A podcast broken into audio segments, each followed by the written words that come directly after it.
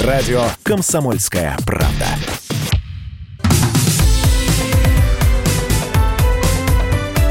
Как дела, Россия? Ватсап-страна! А что там в Хабаровске? Власти Хабаровска заявили об опасности митингов и неудобствах, которые вот эти вот э, народные шествия, митинги и акции привносит э, в жизнь хабаровчан. Значит, э, что говорят э, в мэрии? Э, мэр города Хабаровска Сергей Кравчук заявляет, что эти митинги способствуют распространению инфекции, что недалеко от правды, потому что на плато по количеству выявленных коронавирусом Хабаровск еще не вышел. В администрации города утверждают, что акции мешают спать. И есть э, сразу несколько десятков жалоб горожан на то, что происходит на улицах. Также э, призвали жителей пользоваться законными способами, через которые можно выражать свои протесты и доносить до власти свои пожелания. А то, что происходит сейчас, это неразумно и губительно, в первую очередь для своего здоровья, сказал мэр Хабаровска. Тем временем фракция партии ЛДПР называет возможных кандидатов на пост временно исполняющего обязанности главы Хабаровского края. Владимир Вольфович Жириновский считает, что в случае отставки Сергея Фургала его место должен занять представитель той же партии.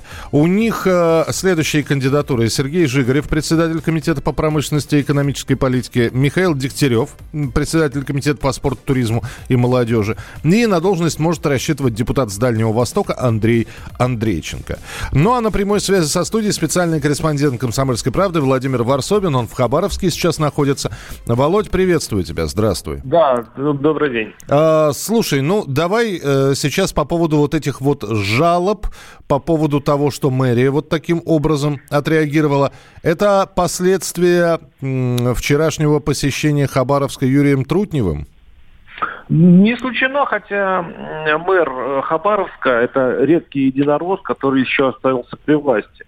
Единороссов у власти сейчас очень мало. В Хабаровске после победы а, после победы э, ЛДПР на прошлых э, выборах парламентских местных там, по-моему, два или три депутата в местной думе от «Единой России», и представьте, все остальное это оппозиция.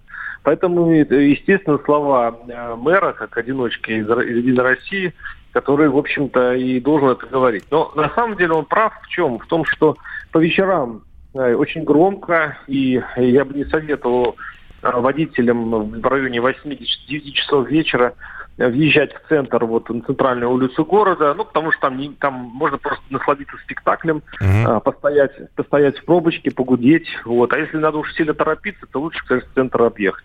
Ну, это здесь продолжается буквально полчаса-час по вечерам, а дальше э, восстанавливается движение. И, в общем, я так не вижу, что какая-то была обида у горожан, по крайней мере, я вот это пока не вижу. Э, а насчет шума, да, шумно. Вот шум, это да, потому что брынчат гитары, поют, э, э, кричат э, свободу, да. Ну, это такая участь центра сегодня в Хабаровске. Подожди, поменялось немножечко. Если раньше верните нам Фургала, то сейчас, ну, свободу и раньше кричали, просто их было немного. Я все-таки надеюсь, что люди, которые выходят, они ну, как-то доверяют следствию, и если верните Фургала, то надеются на то, что следствие над ним будет проходить в Хабаровске. А свободу, это уж как-то, ребят, человека обвиняют все-таки в тяжелейших преступлениях. Миш, не будь так буквален. Ну, свободу я... не, не ему, свободу вообще. А, это общий лозунг, которыми, кстати, говорят, что они бы никогда не вышли э, митинговать за Фургалом все-таки. Угу видно точно.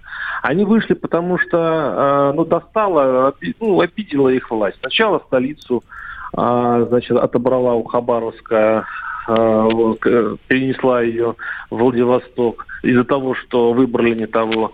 А сейчас вот в видео ну, видео, конечно, как задержали Фругал, это был решающий моментом. Народ решил, что его совсем уже ниже плинтуса, как тут говорят опускают. Вот. И до сих пор э, у них еще бурлит вот эта злость. А, конечно, они ищут какую-то рациональность, поэтому э, вот идет такой торг, э, ну хотя бы дайте нам Фругалу здесь посудить, да, все-таки, чтобы суд был здесь, хоть какое-то уважение имейте к Хабаровской земле. Вот так бы это читалось. Слушай, ну, э, во-первых, арестован чиновник федерального уровня, а во-вторых, но мы же прекрасно знаем, как э, э, русскую поговорку «рука руку моет». И, ну, есть какие-то предпосылки того, что если суд будет идти в Хабаровском крае над своим, над местным, результат будет, в общем-то, понятно какой, да?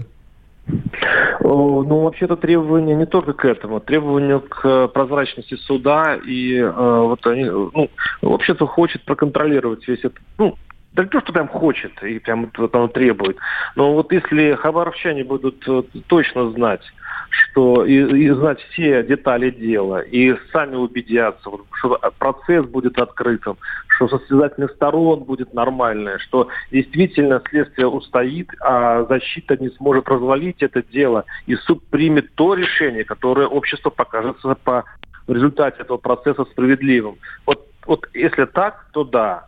А если они даже и привезут Фургалу сюда и сделают процесс закрытым, и никто ничего возьмет в итоге, то это, это все равно останется напряжение. Ну тогда финальный вопрос. Все-таки активность сейчас идет на спад или лучше не забегать вперед, потому что неизвестно, чего и как будет? Я бы назвал так. Стороны успокоились, а, обе стороны. И сейчас следят друг за другом. И поэтому действительно идет такой спад. Но он такой обманчивый все зависит от решения федерального центра, кто будет губернатором. Если, я думаю, что процентов 90, что не, не будет повторена ошибка и будет какая-то компромиссная фигура, и в этом случае, я думаю, митинги просто исчезнут. Ну, есть вероятность, что сюда, если пришлют какого-нибудь, ну, совсем уже непопулярного единоросса, то, ну, я просто не понимаю, зачем. Володя, объясни мне, пожалуйста, компромиссная фигура между кем и кем? Между Кремлем и партией ЛДПР, между э, Кремлем и хабаровчанами, между ЛДПР и жителями вот Хабаровска? Тяжелый, комп тяжелый компромисс должен быть с трех сторон. Да, это должен быть ЛДПР, потому что здесь все, вся элита политическая ЛДПР. Но здесь должен быть и сам Хабаровск. Но не, не, не стоят партийцы сейчас на площади. Это не партия ЛДПР стоит, это стоят э, обычные граждане. Ну, конечно, с активистами, которые это все подогревают. Здесь есть активисты Навального, угу. здесь есть неопознанные активисты там других сил, там такая кучка, я даже так посчитал, ну, примерно 70-60 человек – вот, молодежи, которые вот в чем-то самые такие вот, они застрельщики всего этого. Но все-таки, все-таки э, большинство, естественно, подавляющее большинство, это обычные люди, и вот с ними бы то, что договариваться. Надо сделать так, чтобы они были спокойны. Спасибо большое. Владимир Варсобин из Хабаровска на прямой связи будет обязательно еще появляться в эфире. Все, что вы думаете по этому поводу, в текстовом, в голосовом виде присылайте 8 9 6 7 200 ровно 9702. 8 9 6 7 200 ровно 9702. Это программа WhatsApp «Страна». Продолжение через несколько минут. Золотом блестит задранная бесконечен вверх,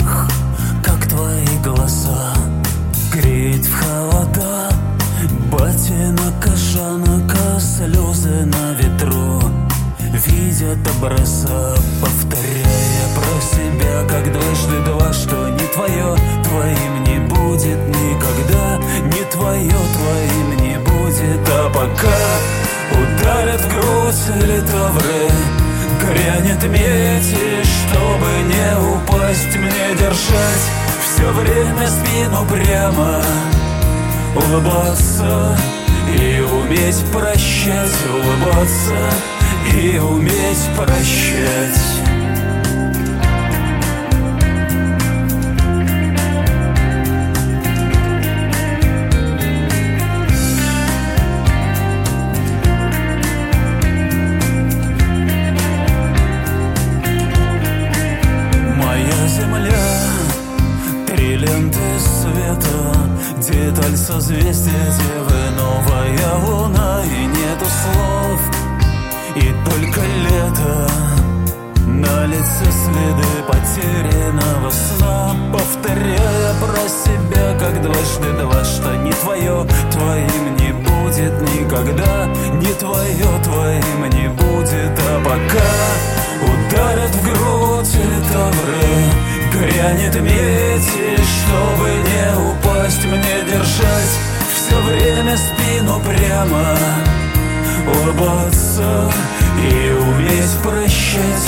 улыбаться и уметь прощать.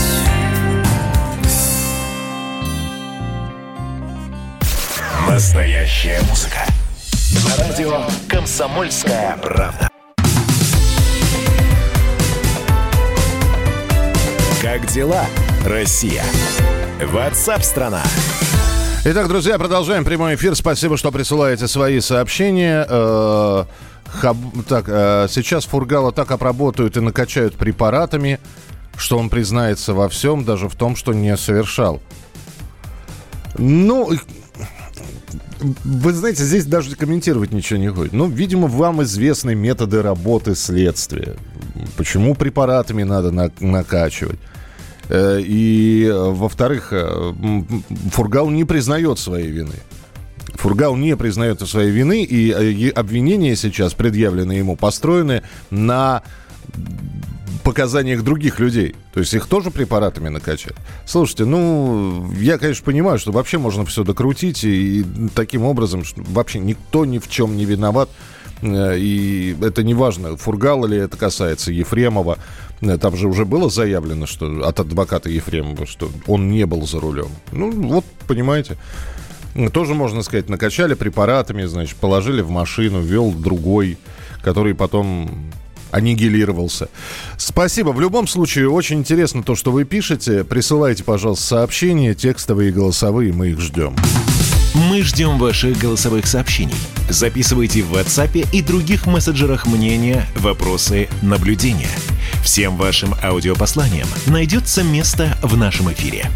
Телефон 8 967 200 ровно 9702. Давайте про экономику немножко поговорим, потому что вот мы привыкли, когда говорим про государственные деньги, про казну, э, и все время говорят, что нефтяная страна, газовая страна. И вот тем удивительнее э, статистика, которая поступает сейчас. Выручка с экспорта золота из России э, во втором квартале текущего года превысила экспорт газа. Так, лишь за апрель и май российские компании экспортировали 65 тонн золота на 3,5 миллиарда долларов. За эти же два месяца «Газпром», который обладает монополией на экспорт трубопроводного газа, а, топливо сумел продать всего, ну, почти на 2,5 миллиарда, то есть на 1 миллиард меньше. И, слушайте, ну вот может быть, тогда на золоте сконцентрироваться, пока нефть и газ... Ну, газ себя более-менее стабильно ведет в ценовой политике, а с нефтью непонятно все. На прямой связи со студией руководитель Центра политэкономических исследований Института нового общества Василий Колташов. Василий, здравствуйте. Здравствуйте. Вот опять же, мы всегда говорим, что Э, такой спрос, он, он бывает постоянным, а бывает фрагментарным. То есть через какое-то время спадет. Но золото, насколько я понимаю, оно стабильно всегда пользуется спросом. Ну, не совсем так. А, спрос-то, с одной стороны, стабилен, а с другой стороны, цена отличается. Сейчас, а, несмотря на сегодняшние изменения, когда цена на золото все-таки сегодня немножко пошла вниз, а золото остается на очень высоких уровнях. На таких уровнях золота ни в 90-е, ни в нулевые годы не было. Это результат вот этой эпохи глобального кризиса с 2008 года по сей день, который мы все еще переживаем. Ну и, естественно, последние волны проблем на Западе, в Соединенных Штатах в первую очередь. Некуда бежать из э, фондового рынка угу. проблемного, э, из бумаг ценных проблемных, э, из доллара, с которым не все в порядке и перспектива которого уже примерно прослеживается, это дальнейшее ослабление это та самая долларовая инфляция, которую американцы не видели с 70-х, очень, очень сильная, ну, с начала 80-х, может быть. И, конечно, золото – это интересный ресурс. В случае с Россией в условиях, когда мы вынуждены сократить добычу нефти в рамках ОПЕК+. В условиях глобальной депрессии а, вот это разрешение на экспорт золота, оно а, оказалось довольно неплохим средством для поддержания рубля, потому что, по сути, экспорт, экспорт это торговый баланс России оказался лучше, чем он мог бы быть, если бы мы золото это не разрешали вывозить. А, но я думаю, что не всегда будет продолжаться эта ситуация, когда Россия будет поставлять золото на мировой рынок. То есть с золотой-то иглы мы слезем довольно быстро, я предполагаю, потому что это золото будет, скорее всего, выкупаться Центральным банком и резервироваться. Скажите, пожалуйста, Василий, а вот когда мы говорим про золотодобывающие компании, для понимания, для тех, кто не может понять, а это государственная вообще система добычи Нет. и продажи золота? Или, это, или мы говорим сейчас про три с чем-то там миллиардов рублей, которые не упали в казну государства, а были распределены между частными золотодобывающими компаниями? Нет, это частные золотодобывающие компании, там полюс золота и так далее. Там их достаточно много, но э, мы же все помним 90-е годы, которые не везде в России еще ушли. Вот мы только что вы обсуждали там, что в Хабаровске творится, там еще во многом 90-е. И не, люди даже не понимают, что может быть по-другому. В случае с золотом тоже может быть по-другому. Но приватизация, она прошла в том виде, в каком мы ее помним, угу. не очень красивом. И золото, как и никель, как и некоторые другие редкие ценные ресурсы, они добываются част, частным бизнесом. То есть я понимаю, что государство, если что и получает, то в виде налога на прибыль, который выплачивают эти компании. А по большому счету, те самые деньги, которые сейчас оперируют в новости, они, в общем-то, в частных руках кого-то обогатили. Ну, они действительно кого-то обогатили, и э, государство единственное, что от этого получает, это то, что эти деньги как выручка, экспортная выручка, должны обмениваться на рубли, то есть это валюта, которая притекает на а, наш рынок. Угу и ну, работает на улучшение курса российской валюты, или, по крайней мере, на поддержание его стабильности в условиях а, такой, ну, депрессивной, глобальной и внутренней у нас еще во многом обстановки, и в условиях, когда значительные социальные пакеты были реализованы, и большие выплаты получают граждане, рублевые выплаты, естественно. Поэтому эта ситуация такая чрезвычайная. Я думаю, что государство, конечно, должно как минимум это золото выкупать у, у частных компаний. То есть золото это не тот ресурс, которым Россия должна всегда торговать на, на внешнем рынке.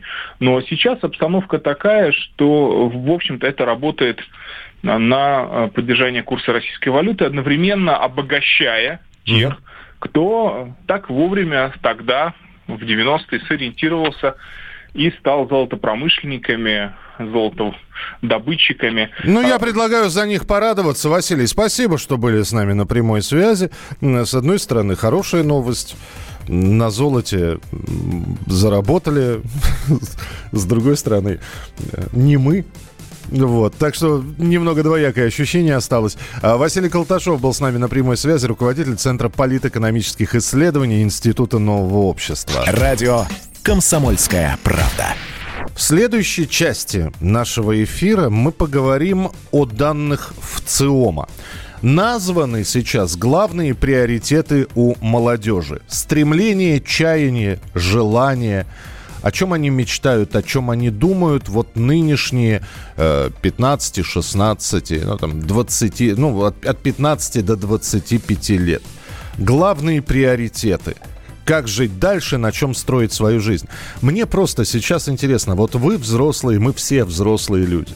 Пока будет э, идти музыкальная пауза, пожалуйста, возьмите смартфон в руки и напишите, вспомните себя 17 и 18, 18-летнего. И вот перед вами вы закончили школу, может быть, отслужили в армии, вернулись как раз.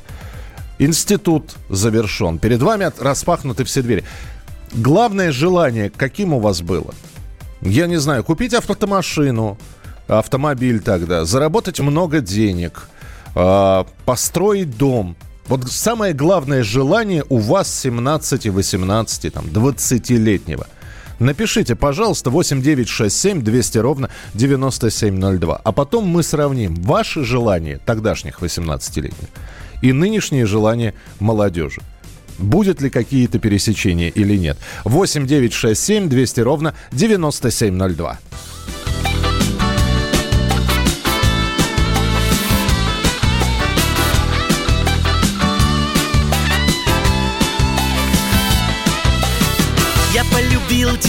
Как в первый раз Ловил глазами взгляды твоих глаз. Но чувства нам на горе на беду Как стужей заморозила во льду.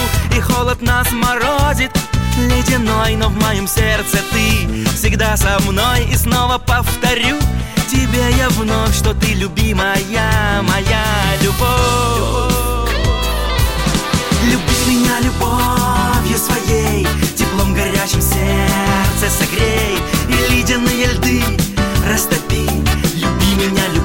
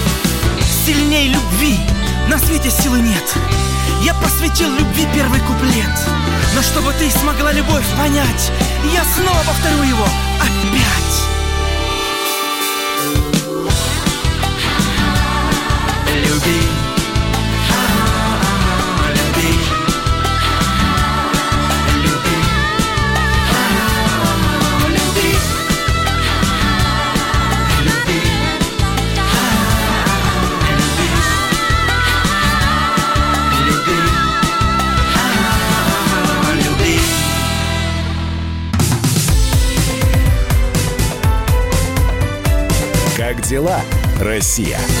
Ватсап-страна! Итак, друзья, прямой эфир мы продолжаем. Здравствуйте. Еще раз представлюсь. Меня зовут Михаил Антонов. И присоединяйтесь к нам. А, Как живет Россия, о чем говорит и что обсуждает страна. Э, Названы главные приоритеты нынешней российской молодежи. Но перед этим я напомню, что я попросил вас написать, вспомнить самих себя 17, 18, 20-летних. О чем вы мечтали? Вот вашим главным желанием и стремлением, какие, э, что было? И вот э, что вы написали. Юлия пишет, здравствуйте, по поводу желаний в 18 лет. Я помню, тогда нужно было поступать, и было желание поступить в ВУЗ. О чем-то большем мечтать не было смысла, потому что не было возможности реализовать эти мечты. А, Следующее сообщение. В 2001 после школы хотел изучать физику. По факту в главном вузе города. Из-за невостребованности конкурс 0,8 человек на место. Ученые никому не нужны. Ушел в IT. Ясно. А, Желание в 17 лет поступить в институт, в 20 выйти замуж. Сейчас мне 50.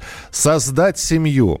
А, Давно было, много чего хотелось. Э, Ясно. Ну а теперь про современную молодежь. Э, Всероссийский центр изучения общественного мнения назвал главные приоритеты у российской молодежи. Э, Материальное благополучие – это первое место. То есть не нуждаться в деньгах, быть э, свободным в своих тратах. Мы понимаем, что у каждого человека свои представления о материальном благополучии. Нам, я не знаю, кто постарше, в советское время там рубль в кармане, и ты считался королем во дворе, ты мог купить фактически все, что хотел. Для кого-то сейчас э, и миллион наличными это не материальное благосостояние. 60% опрос, опрошенных ответили про деньги. С большим отставанием далее идет пункт о хорошем эмоциональном климате в семье. Ну и третье место – это здоровье. С нами на прямой связи клинический психолог Владимир Крупин. Владимир, здравствуйте. Здравствуйте, здравствуйте. Здравствуйте. Вот, э, Владимир, м, э, ответьте на тот же вопрос, который я задавал. Вы свои 18 лет э, помните самое большое желание? А, ну, да, у меня было какое-то желание такое вот путешествовать, узнавать мир. И, ну вот, в общем, да, оно тоже не было напрямую связано с материальными какими-то составляющими. Это говорит о том, что очень сильно поменялось э, мышление современной молодежи.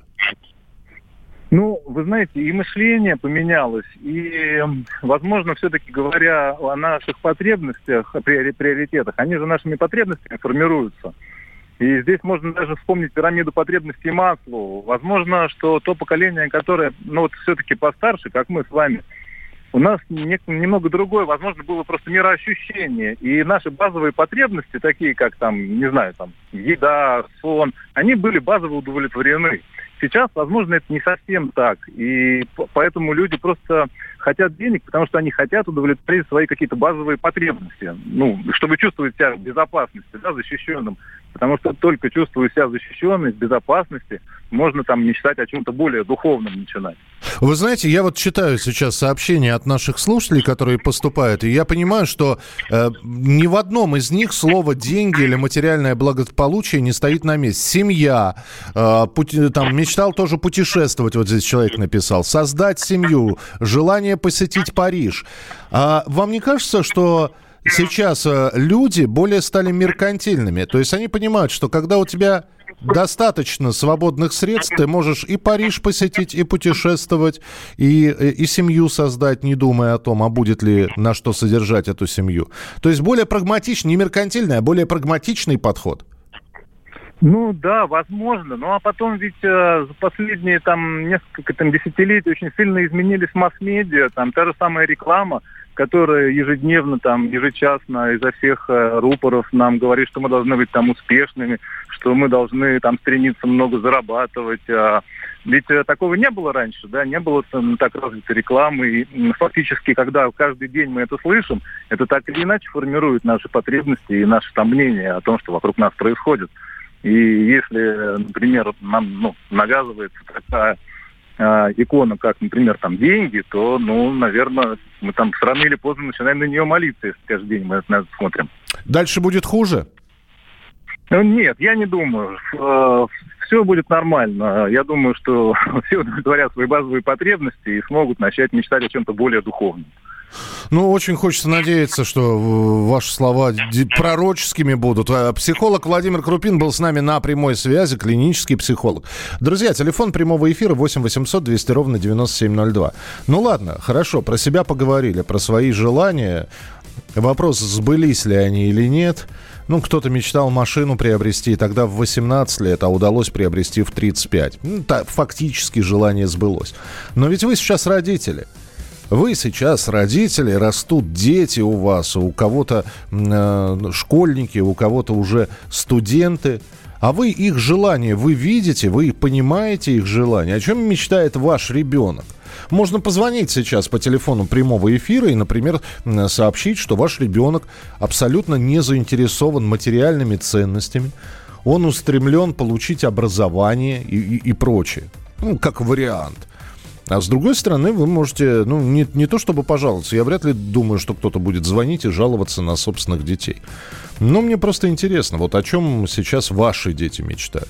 Ну или про себя можете рассказать. 8 800 200 ровно 9702. Это телефон прямого эфира. 8 800 200 ровно 9702. Так что либо себя вспоминаете, о чем вы мечтали, когда вам было там 18-20 лет. Либо сейчас на примере своего ребенка можете рассказать, о чем мечтают они. Э, я хотел сделать терминатора. Получилось или нет? Напишите, пожалуйста. Иван, здравствуйте. Иван. Алло. Да. Иван Юрьевич Нефедов. Да, здравствуйте. нашей страны. Так. Нижневартов. Так, так. Значит, значит, касаемо настоящей темы до 12 часов уже рассматривали подобные. Я хотел бы в первую очередь поблагодарить одна, одно из лучших полезных радио нашей Родины. И в дополнение о самом важном ценностях счастливой жизни. Угу. И, и, и вы куда-то пропали. Спасибо большое, что позвонили. Ну, видимо, с Нижневартовском не очень хорошая связь. Спасибо вам большое. Ну, я надеюсь, что вы что-то хорошее хотели, приличное сказать. Ирина пишет. Мой сын 22 года, студент. И учится, и работает, и путешествует. Путешествует. Мечтает о квартире, работает над этим. Племянник свалил в Новую Зеландию и правильно сделал. Ну, знаете, всегда говорят, хорошо там, где нас нет. Причем всем хорошо. Просто глупые они те, кто деньги на первое место поставил, а здоровье на третье. Ведь если человек абсолютно здоров, он э, любые деньги может заработать. Вы понимаете, а при наличии денег э, человек может позволить себе более высококачественную медицинскую помощь, например. Нужно ли этих людей называть глупыми? Понимаете, мы э, там, у него проблемы, например, с зубами или коронками, или с имплантами. Он взял и поставил их. А мы копим на это. Э, не вижу ничего плохого в том, чтобы молодежь стремилась зарабатывать. Это будет также стимулировать на образование и прочее. Александр из Находки с нами на прямой связи. Александр, приветствую, здравствуйте. Здравствуйте, Находка Александр. 18 лет я мечтал попасть в воздушно-десантные войска, потому что меня забирали в армию. 80-й год. А Ага. больше ни о чем и не мечталось. По- Получилось? Нет, забрали в учебку связи Хабаровск. О, о, это, это, это наша тема. Я тоже связи, ну, в полку связи служил. Спасибо большое. Спасибо. Ну, видите, мечтал попасть в ВДВ человек. Спасибо. Оставайтесь с нами на прямой связи. Друзья, в начале следующего часа обязательно продолжим программу WhatsApp страна. Будем обсуждать темы, в том числе с вами, а вы можете присылать свои сообщения 8 9 6 7 200 ровно 9702. На воде, на суше, в небе под землей Стали тропки уже, вертишься илой. Пусть рассвет замаран, сказка не умрет. Поезд до Самары, в Питер самолет. Где бы ни гулял ты, с кем бы мед не пил А ты даял ты, матушка Сибирь Цедят каторжане, брагу, пиво, спирт Лечатся нарзаном, душенька скрипит. Вдовы, как ведется, рады накормить Всякого пропойцу,